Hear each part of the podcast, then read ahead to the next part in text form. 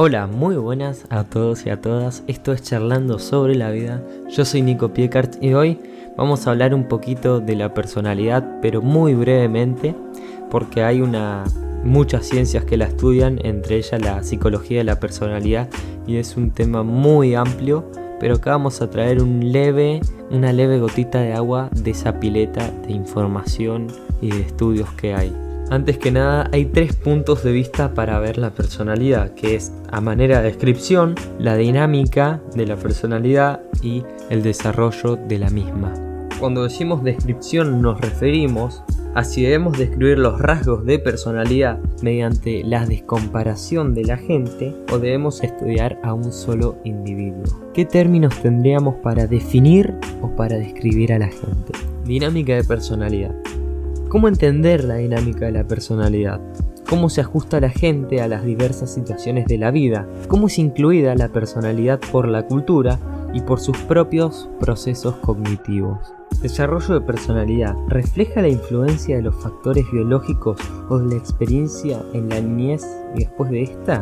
¿Ese desarrollo se refleja en ello? ¿Cómo cambia la personalidad a lo largo de la vida del individuo? ¿Lo hace desde su niñez a su adultez? ¿Se notan los cambios? ¿Serán definitivos estos cambios o no se notan? Esto se pregunta al desarrollo de la personalidad. La psicología de la personalidad estudia, analiza y comprende a la personalidad desde cuatro puntos de vista distintos. La primera es desde las teorías clásicas que constan de los códigos genéticos con apariencias nuevas. El segundo es desde las neurociencias. Estas señalan la personalidad como fruto de fenómenos neurológicos específicos. La tercera es desde la cultura, formas específicas culturales que afectan el desarrollo de la personalidad. La última es a partir de teorías y estudios de distintos científicos a lo largo de la historia, como fueron Freud, Horner, Dollar y Miller. Eh, estos estudian vínculos románticos del adulto, orientaciones interpersonales en la niñez y fenómenos como son la frustración y la agresión. Entonces, ¿qué es la personalidad? El término más popular y generalista que existe, que si le preguntas a una abuela, a una persona de mediana edad o a un joven, te va a decir que la personalidad es la forma de ser de cada persona, o un grupo, o una sociedad, pero es una forma de ser. Hay muchísimas ciencias que estudian esto, pero también hay muchísimas teorías y enfoques, y acá te voy a hablar de tres que son los más conocidos y comunes que hay hasta el momento.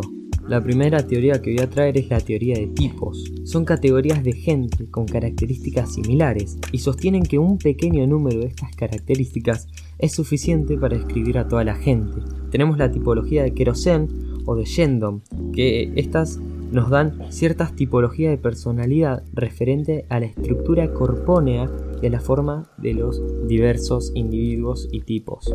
Básicamente esta teoría dice que el cuerpo refleja un tipo de personalidad, que la gente que comparta cierta estructura de cuerpo eh, va a tener ciertos rasgos de personalidad. Después tenemos la teoría de rasgos, que nos permite describir a una persona con características que distinguen a una de otra ocasiona que una persona se comporte de una manera más o menos consecuente, que se repita. Se refiere a cómo los rasgos pueden estar determinando un cierto tipo de persona. Dice que la personalidad se define a través de los rasgos que tiene esa persona que perduran a lo largo del tiempo y van forjando la misma personalidad.